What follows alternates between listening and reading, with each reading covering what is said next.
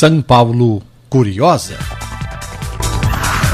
O distrito de Guaianazes nasceu de aldeamentos indígenas que eram catequizados pelos jesuítas sob o comando do padre Manuel da Nóbrega e do padre Anchieta. O destaque na região eram os índios guaianás.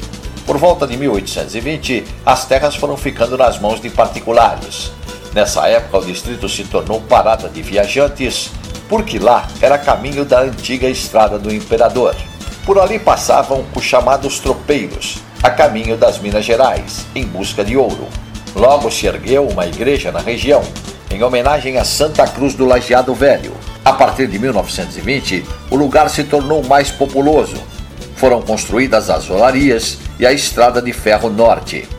Pela Estrada de Ferro vieram imigrantes italianos e espanhóis, que se dedicaram à extração de pedras das pedreiras Lajeado e São Mateus. Em 1957, o distrito recebeu o nome oficial de Guaianazes, em homenagem aos índios guaianás, pioneiros na região. São Paulo Curiosa.